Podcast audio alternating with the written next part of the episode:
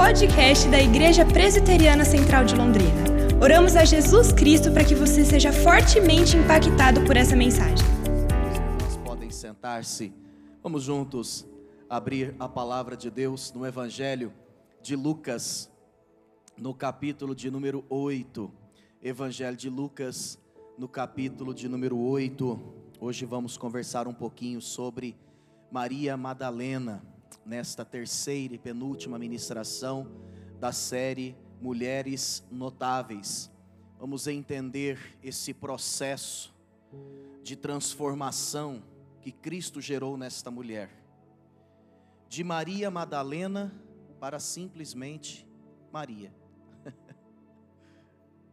simplesmente e totalmente Maria.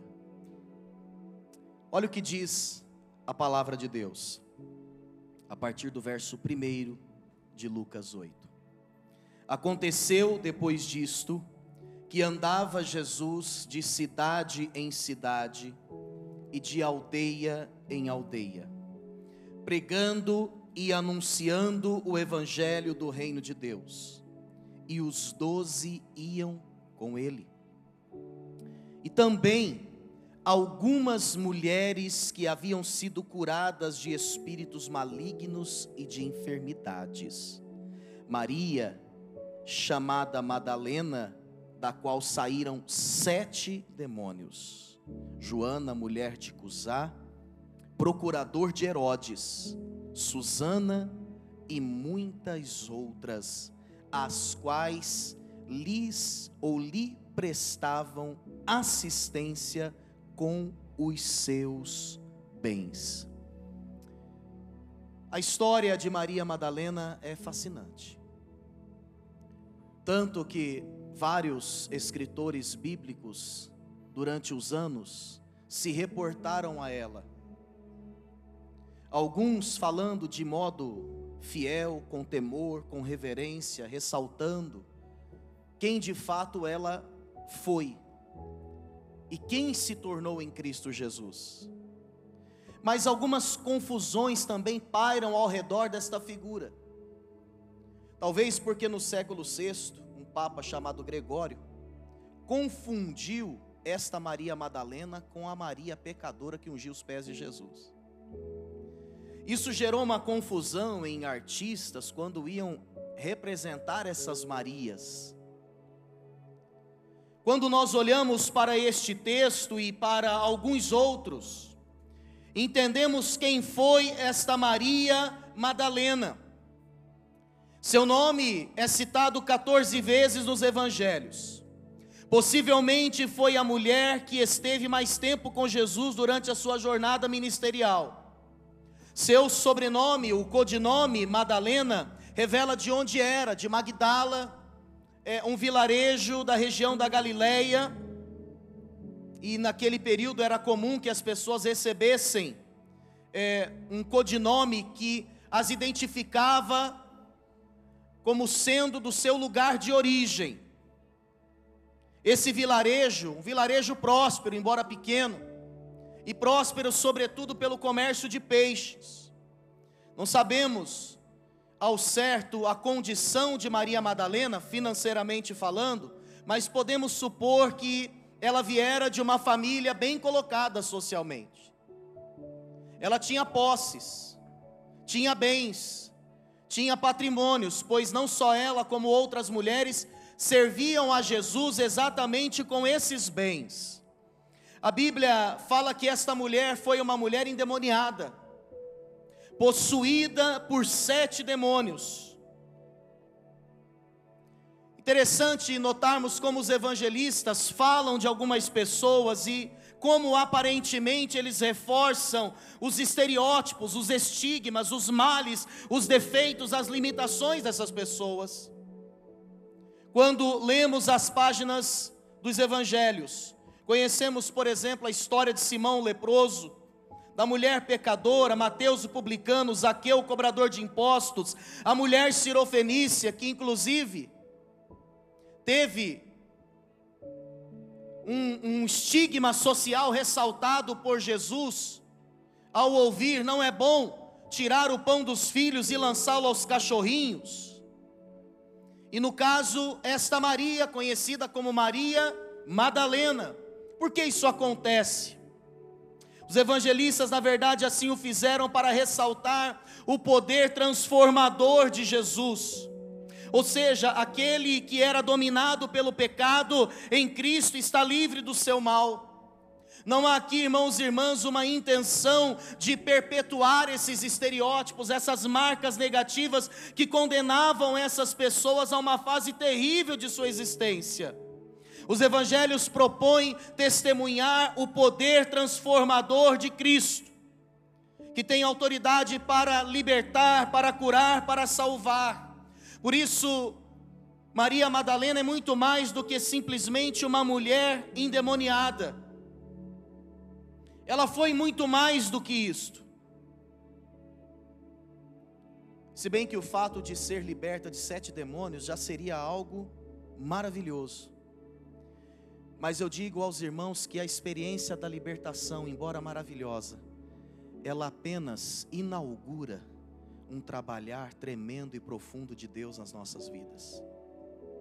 Esta mulher experimentou muito mais do que uma libertação, como veremos.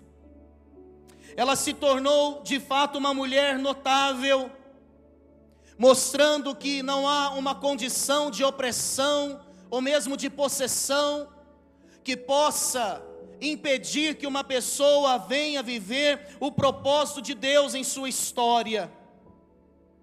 A história de Maria Madalena é um testemunho vivo de alguém que aprendeu a ser uma mulher segundo o coração de Deus. Não nos basta termos nascidos machos, precisamos aprender a sermos homens segundo o coração de Deus. Não basta as irmãs terem nascido do sexo e com o sexo feminino. É necessário que cada uma também aprenda a ser uma mulher segundo o coração de Deus, como aconteceu com Maria Madalena. Quando nós olhamos para a história dessa mulher, nós vemos três estações, aproveitando aqui o, como diz o pastor Egner Gil, gancho, desse evento que teremos no próximo final de semana. Maria, ela passou por três estações, três fases. E na verdade, essas fases são intercambiáveis. Elas se revezam, sobretudo as duas últimas. E é muito importante que você, minha irmã, que você, meu irmão, identifique esses acontecimentos também em sua vida porque quando percebemos esse processo na nossa vida, podemos concluir que de fato nascemos de novo, recebemos desta graça redentora e que estamos inseridos num processo de santificação. A primeira estação ou fase foi justamente a fase da libertação. Nós temos uma tendência de associar o quadro de opressão espiritual às prisões sexuais. Talvez por isso Maria foi associada a prostituta ou mesmo a uma mulher adúltera. Lucas, um médico, um historiador exímio, ele não menciona este detalhe no seu evangelho. Isso, na verdade, não diminui a ação de Jesus e nem atenua a condição pecadora e oprimida de Maria Madalena. Há quem não se prostitui, há quem não adultere, há quem não roube, não, não se corrompa, financeiramente, mas mesmo assim, revela-se uma pessoa totalmente oprimida. Há na sociedade pessoas eticamente corretas que podem vir a ser pessoas endemoniadas ou que sejam pessoas possuídas por demônios. Ninguém repreende o mal com a sua honestidade. Na verdade, a nossa honestidade, ela é trapo de imundícia diante da santidade de Deus. A sua honestidade, ela é fantástica. E posso até crer que já é ação de Deus na sua vida. Mas não é a nossa honestidade que nos impede ou que nos priva, ou melhor, que nos defende dos ataques de Satanás. Por que estou dizendo isso? Porque há pessoas que socialmente são muito belas, mas no recôndito de suas vidas e de suas casas, suas histórias são feias, são homens e mulheres extremamente oprimidos, pessoas que sofrem graves opressões de todos os tipos, Pessoas endemoniadas como Maria Madalena apresentam comportamentos nocivos quase que constantemente. Isso vai variar dependendo da força demoníaca que atua nesta mesma pessoa. Há espíritos que atuam na área da tristeza profunda, não significa que toda tristeza profunda tem uma raiz espiritual mas significa dizer que Satanás ele tira sim proveito das fragilidades emocionais das pessoas para potencializar esses quadros. Quase sempre casos de possessão, eles acabam nascendo em profundas fragilidades e carências emocionais, que levam homens e mulheres a abrirem verdadeiros portais em suas vidas, ou pequenas brechas, elas já são suficientes para que Satanás de repente entre com seus dardos inflamados. É importante pensarmos nisso.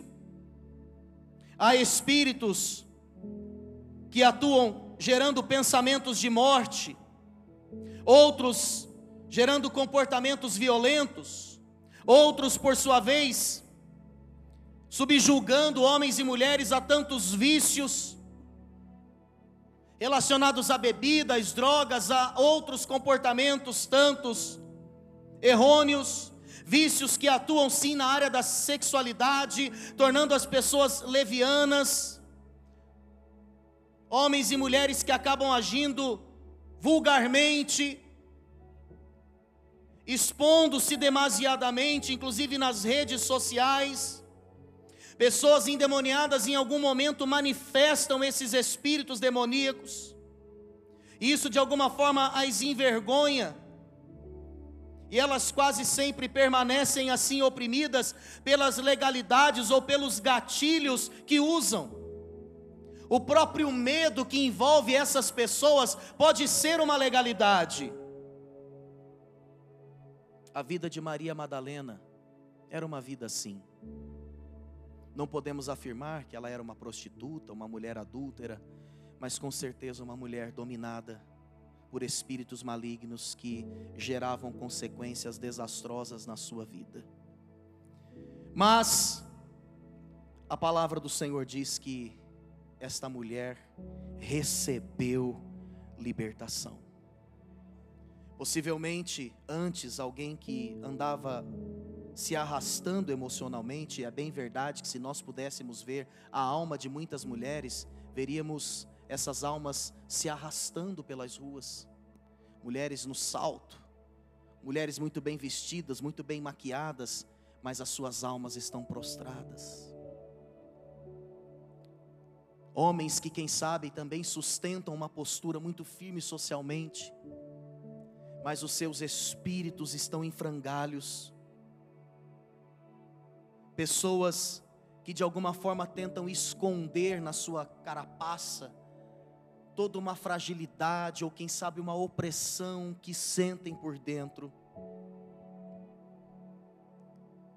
A palavra do Senhor, ela afirma neste capítulo que Jesus é aquele que tem autoridade para curar, para liberar uma palavra de cura, para tocar e a pessoa ser curada, mas alguém também lhe toque e é curado. Inclusive, esse capítulo chega a dizer que um homem, o endemoniado Gerazeno, foi liberto de uma legião de demônios. Neste caso, não eram sete demônios, mas seis mil demônios. É isso, pastor Hermes? Uma legião. Uma legião romana era constituída por seis mil soldados. Imagine uma pessoa possessa por seis mil demônios. Esses espíritos, eles atuam sim, incentivando, influenciando homens e mulheres para práticas do mal. Comportamentos que muitas vezes começam na inocência, sem muita pretensão, não mostram prisões, não mostram os seus, os seus, os seus pesos. Você sabia, minha irmã, que pesquisas apontam o crescimento é, nesse índice, nessa porcentagem de mulheres que passam a beber, a fazer uso de bebidas alcoólicas, sobretudo entre os anos de 2010 e 2018? Dependendo da idade, esse crescimento chegou à casa dos 15%. Os homens ainda bebem mais, porém as mulheres se envolvem cada vez mais em vícios. E para gente que trabalha aí diretamente com pessoas dependentes químicas, a gente sabe da luta que é para uma mulher primeiro arrumar uma clínica de recuperação se ela tiver que ir para lá.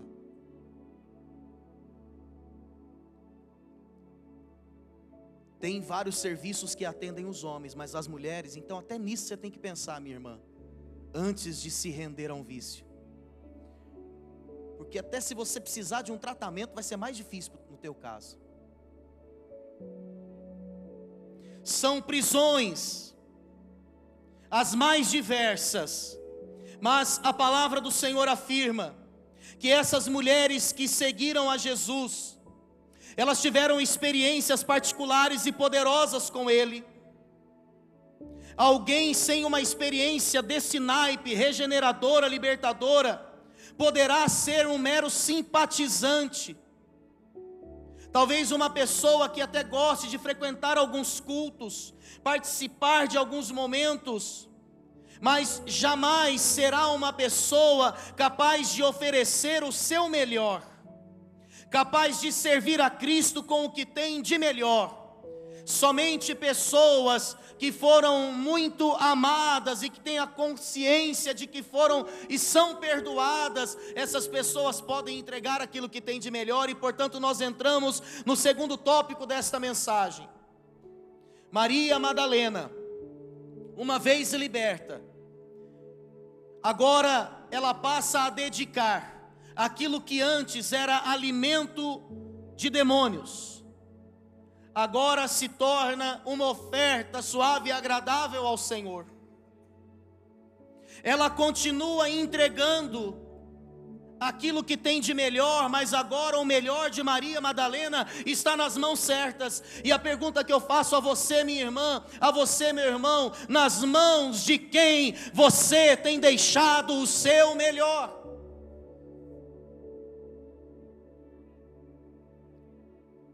Quantas mulheres se decepcionam? Eu quero falar um pouquinho aqui, daqui a, daqui a pouco, sobre as mulheres solteiras. Quantas mulheres se decepcionam porque entregam o seu melhor para quem não valoriza? Você não deve ficar com o seu melhor. Não entregue o seu melhor nas mãos de qualquer um, mas você pode render o que você tem de melhor ao Senhor, porque Ele de fato vai promover algo grandioso com essa consagração. Pastor Hernandes comentando acerca de Maria Madalena e dessas mulheres, ele diz que Jesus escolheu também ser sustentado por essas mulheres. Ele diz: não foram os ricaços de Jerusalém que sustentaram o ministério de Jesus, não são os ricos que sustentam a igreja, nunca foram. Assim como a grande porcentagem de gente que arregaça as mangas e trabalha, não está dentro do grupo masculino. Quase sempre são as mulheres que fazem a engrenagem rodar. Vivemos numa geração, como diz o pastor Jefferson, de meninos homens ou meninos adultos Obrigado, pastor Jefferson. Meninos adultos. Homens que querem o prazer do casamento, não é isso? Mas não querem a responsabilidade de um lar. Educação cristã dos filhos, deixa para a esposa. Esse negócio de oração, deixa para a esposa. até repreender os filhos, deixa para a mulher. Só que a gente se esquece que quando Adão e Eva pecaram, ambos se esconderam, ambos erraram, mas diz a Bíblia em Gênesis 3:9 que quando Deus passou pelo jardim, quem foi que ele chamou? O homem. Onde você está? Jesus decidiu usar a generosidade dessas mulheres, e foram muito generosas porque foram muito amadas. Falando agora sim da Maria, pecadora, conhecida como pecadora, que ungiu seus pés, Jesus disse: Ela muito fez e faz, porque muito amou, porque muito foi perdoada. Essas mulheres que caminhavam com Jesus, irmãos, ofereciam o seu melhor, por quê? Porque elas se sentiam no lucro, e eu imagino que tudo aquilo que faziam, para elas ainda era pouco. E na verdade não era tão pouco assim como sustentar durante uma viagem de praticamente 200 cidades, são vários meses aqui. Essas mulheres abriram mão de suas vidas. E elas sustentavam a alimentação, o pouso. Imagina como é que era para sustentar esse grupo de aproximadamente 30 pessoas durante alguns meses. E a Bíblia diz que essas mulheres assim o fizeram. Essas mulheres estavam na retaguarda, sustentando o ministério de Jesus. Jesus podia ter chamado à existência os melhores hotéis, sim ou não? Podia ter chamado à existência as melhores refeições, sim ou não? Mas não fez porque decidiu usar aquelas mulheres. Ele pode fazer isso também hoje chamar à existência muitas coisas, mas Ele decidiu usar você, mulher. Ele decidiu te usar, homem. E que privilégio tremendo é para nós sermos usados por Deus e entendermos a importância de lhe oferecermos o melhor.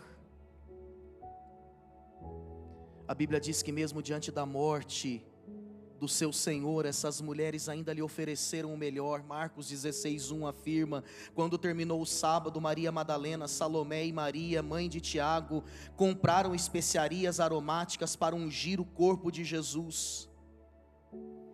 Essas mulheres, elas serviram e fizeram o seu melhor nos bastidores, porque é na intimidade que as melhores coisas acontecem na vida. Relacionamentos que só sobrevivem de demonstrações de carinho no Facebook, quem sabe no Instagram e outras redes sociais estão fadados ao fracasso. Não que você não deva honrar e demonstrar o seu amor socialmente para pessoas que fazem a diferença na sua vida, mas ai de um relacionamento que só depende desse tipo de alimento. Pessoal aqui é, me critica porque eu falo muito do Barclay, mas não tem como não citar o Barclay aqui, pastor Hermes, me perdoe. Só mais essa vez hoje, tá? Ele diz o seguinte: nem sempre é a pessoa à frente a que está fazendo o trabalho mais importante. Quantos homens que ocupam um posto público não poderiam mantê-lo nem por uma semana sem ter por detrás a, a tranquilidade de um lar? Não há nenhum dom que não possa ser utilizado para o serviço de Cristo. Muitos de seus melhores servos estão nos bastidores. Não se pode vê-los, mas são essenciais para a sua causa. Irmãos, o que nós aprendemos disso aqui? Primeiro, Maria fez o seu melhor no anonimato. E ainda que você não esteja aparecendo, ainda que para você não tenha chegado a sua hora, meu irmão, faça aquilo que está em suas mãos para fazer. Sirva com a responsabilidade que hoje você tem, seja fiel no trivial, faça com excelência o básico. Essas funções são tão importantes quanto estar aqui, por exemplo, compartilhando a palavra, ou quem sabe num, à frente de um grupo de evangelismo pelas ruas. Nem sempre para se fazer o melhor precisamos aparecer a mulher sábia, ela é a retaguarda da sua família, ela resguarda o seu marido e os seus filhos. Ela se preocupa mais em viver a situação do que em registrar o momento. Ela pode não ser o sustento financeiro da sua casa, mas com certeza deve ser o sustento espiritual, emocional, o equilíbrio do seu lar. Quando a Bíblia diz que a mulher foi criada para ser auxiliadora, esta palavra também aparece em Salmos, quando diz que Deus é o nosso auxílio. não significa ser alguém de menor importância, significa ser, dentro de casa, uma referência de segurança. Mas, pastor, as mulheres precisam de segurança, é verdade. Por isso que os casais entram num colapso. Esposa, ela pode ser uma referência de equilíbrio, de segurança emocional e até espiritual, mas como ser, se ela não recebe os devidos investimentos emocionais, espirituais do seu marido. Quando nós olhamos para esse texto, nós vemos que essas mulheres, elas não queriam nada em troca. Na verdade, elas só queriam desfrutar da presença. A presença lhes era mais importante. E eu quero chamar aqui a equipe de música para nós já entrarmos no último ponto desta mensagem. Maria, ela viveu uma última fase, que foi a fase da comunhão perseverante com Cristo. Esta mulher foi liberta, esta mulher aprendeu a oferecer o seu melhor, e esta mulher desenvolveu uma comunhão profunda com o seu Senhor. Maria, bem como aquelas outras mulheres, não eram turistas no grupo de Jesus. Elas não faziam parte da grande massa que o, apertava porque tais pessoas queriam simplesmente ver e receber milagres. Ela estava entre o grupo dos mais íntimos. Se nós formos pensar as dificuldades que essas mulheres enfrentaram para seguir a Cristo, foram muitas. As casadas enfrentaram dificuldades. Como servir a Cristo e cuidar das demandas de sua casa? Muitas de vocês hoje fazem esta pergunta: como seguir a Cristo se o meu marido não está aqui? Muitas de vocês fazem esta pergunta: como servir a Cristo com fervor espiritual se o meu marido não está no mesmo ritmo espiritual? São dilemas que nós enfrentamos e que precisam ser colocados em oração, porque não é simplesmente uma questão de ir à frente, de ir rompendo com tudo, é melhor ir junto. Às vezes vai mais devagar, mas vai junto com seu cônjuge. Agora, ai do marido que se coloca entre Deus e a sua esposa esse mesmo homem que foi lá, apertou a mão do sogro, deu um beijo na fronte, na testa da sua noiva, trouxe a sua noiva para o altar. Irmão, sabe o que você ali assumiu quando você fez este ato? Ali você disse para Deus, para o inferno, para o seu sogro, para a sua família, que você jamais irá se colocar entre Deus e a sua mulher que o teu papel como homem é facilitar esse processo. O teu papel é pegar a tua esposa e trazê-la para o altar junto com você.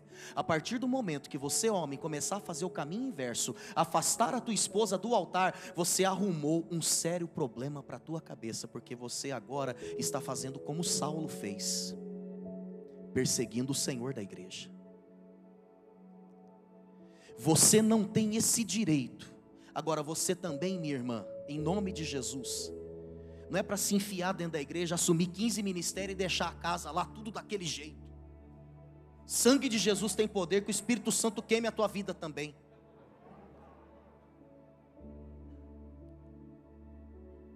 É um equilíbrio, irmãos. Tem marido que tem raiva da igreja e com razão. Mas aquele que oferece o melhor, ele oferece num contexto de intimidade que vai além do ativismo religioso. Vocês entendem? É um melhor que nasce de um relacionamento saudável. Agora, Maria Madalena possivelmente era uma mulher solteira. Quantas solteiras nós temos aqui hoje? Deixa eu ver. Quantas solteiras? Levanta a mão bem alto, irmã, em nome de Jesus, é a tua oportunidade agora. Aí a irmã fica aí, levanta o meio braço, é agora, irmã. Filma bem essas irmãs aí, ó. Oh, glória, é hoje, é hoje que a tua história começa a mudar. O pessoal está falando que a gente só fala para mulher casada, a gente só fala para casais, então eu quero falar um pouco para solteiras aqui. Maria Madalena, é isso aí, vai recebendo mesmo aí, irmã. Que hoje há uma unção nessa direção aqui, eu estou sentindo aqui, ó. Ó, eita glória! Quem quiser receber mais rápido, pula para o lado de cá.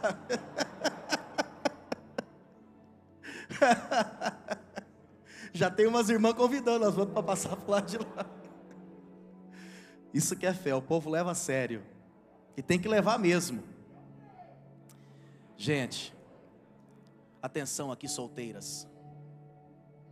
Assim como Maria Madalena viveu desafios para seguir a Jesus de perto, eu penso que ela viveu alguns desses desafios aqui. Primeiro, encontrar a sua suficiência em Cristo. Cristo, minha irmã, tem que ser o seu amado, tem que ser o seu Senhor e você precisa ser a dama dele. Se não for assim, dificilmente você viverá um relacionamento saudável com algum homem. Segundo, tem que saber esperar um pouquinho. Eu sei que talvez algumas já estão esperando um pouquinho, um pouquinho, um pocão. Mas não deixe que a amargura te domine nessa espera.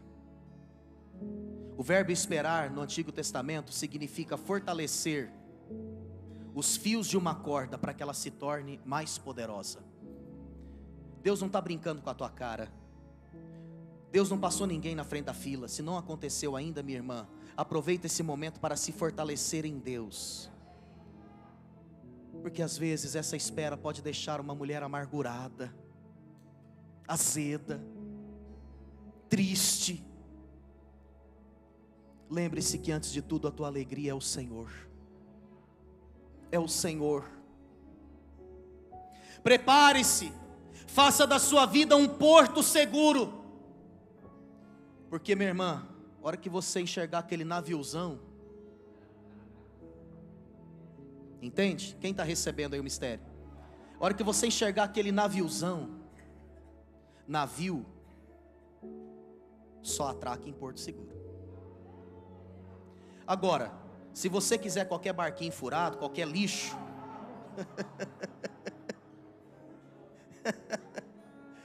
Então aí a vida pode ser igual a curva de rio, porque curva de rio só para a tranqueira.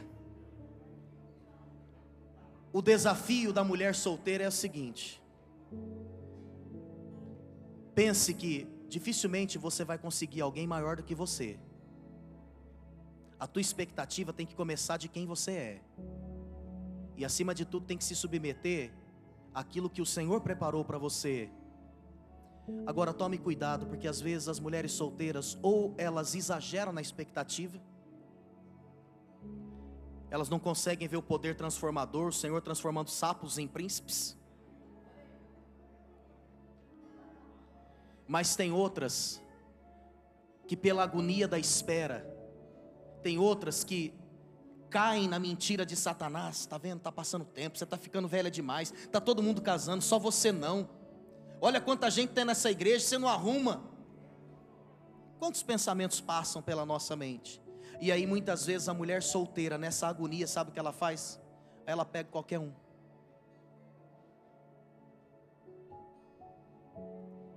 Minha irmã, em nome de Jesus, meu irmão, porque tem homens solteiros aqui também, acredito. Que você possa colocar esses desafios na presença do Senhor. Nós não temos tempo para ir além aqui. Mas eu quero terminar dizendo que Maria Madalena, ela ganha uma comunhão com Cristo, vencendo todos esses desafios de uma mulher solteira, e ela vence esses desafios justamente na comunhão e no altar. A Bíblia diz que Maria Madalena, ela precisou passar pelo silêncio de Deus, a comunhão dela com o Senhor, porque Não acredito numa pessoa que diz ter intimidade com Deus e não conhece o silêncio de Deus e nunca chorou achando que Deus a desapontou, nunca brigou com Deus, nunca gritou com Deus. Essa pessoa não tem intimidade com Deus, não. Desculpa. O que, que faz a intimidade de uma família, irmãos? É a sinceridade. É uma pessoa que está diante de Deus e que ela já chorou, ela já gritou, ela já esperneou e ela passou essa fase. E isso a fez adquirir intimidade, porque ela superou a fé meramente romântica. Porque agora ela está preparada não apenas para crer naquilo que ela vê, mas ela está preparada para viver o sobrenatural. E ela vê o Senhor, não em carne e osso, mas ela vê o Senhor na sua intimidade, e ela sai declarando: Eu vi o Senhor. Mas antes, ela precisou chorar, o túmulo vazio, ela não entende, ela sai correndo para contar para os apóstolos. Nesse interim, os anjos eh, falam com as suas amigas. Quando ela volta, o próprio Jesus se revela a ela, mas ela não o conhece num primeiro momento, até que ele simplesmente a chama pelo nome: Maria. E aquilo virou a chave no coração e na mente daquela mulher. E ela diz: Rabone, mestre. Vocês perceberam que ali saiu Madalena? Só ficou a Maria. É na intimidade com Deus que a gente consegue virar a página da nossa vida e que a gente consegue se libertar daquelas fases que são as mais feias e que teimam a vir para o presente. Você também pode ser uma simplesmente Maria e deixar a Madalena para trás. Mas é a intimidade. É a intimidade. Obrigado por ouvir o podcast da Igreja Presbiteriana Central de Londrina. Esperamos que você seja encorajado e inspirado pelo Espírito de Deus. Se você tem interesse em nos conhecer, acesse o nosso site igrejacentral.com.br e curta nossas redes sociais.